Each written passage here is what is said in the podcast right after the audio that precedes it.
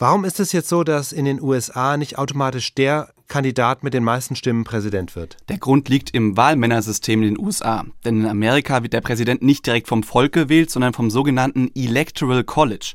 Ja, und das findet erst 41 Tage nach dem offiziellen Wahltag statt.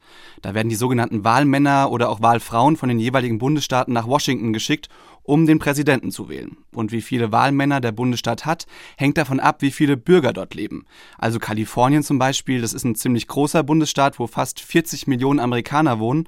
Die haben deshalb auch dann 55 Wahlleute. Wyoming aber zum Beispiel hat nur knapp 600.000 Einwohner und deshalb auch nur drei Wahlleute. Das heißt, bei dem Beispiel Wyoming gegen Kalifornien, wer Wyoming kriegt, kriegt eben die drei Wahlleute, aber dann komplett. Und wer Kalifornien kriegt, kriegt die 55 Wahlleute und die dann auch komplett. Genau, also die kriegen einfach alle Stimmen der Wahlmänner, die in dem Bundesstaat gibt. Es ist also auch völlig egal, ob ein Kandidat im Bundesstaat nur knapp gewonnen hat oder jetzt mal rein fiktiv gesagt 99 Prozent der Stimmen bekommen hat. Sie bekommen einfach alle Stimmen. The winner takes it all praktisch.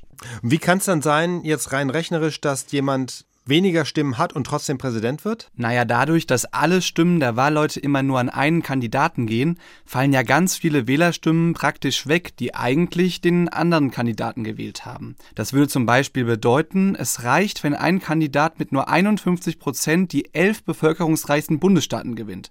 Dann ist er trotzdem Präsident. Diese Staaten sind einfach so mächtig und haben so viele Wahlleute, dass dann eigentlich auch egal wäre, wie in den anderen 39 Bundesstaaten gewählt wurde. Wieso ist dieses ja, für uns so scheinbar ungerechte Wahlsystem überhaupt entstanden? Ja, das geht zurück ins Jahr 1787, ja, die Verfassung der USA.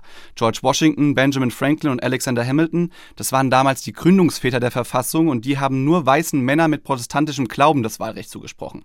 Und da waren sie aber trotzdem nicht ganz wirklich überzeugt von der Integrität und dem Bildungsgrad der Bürger. Deshalb haben sie eine Art Absicherungsmechanismus in das Wahlsystem eingebaut.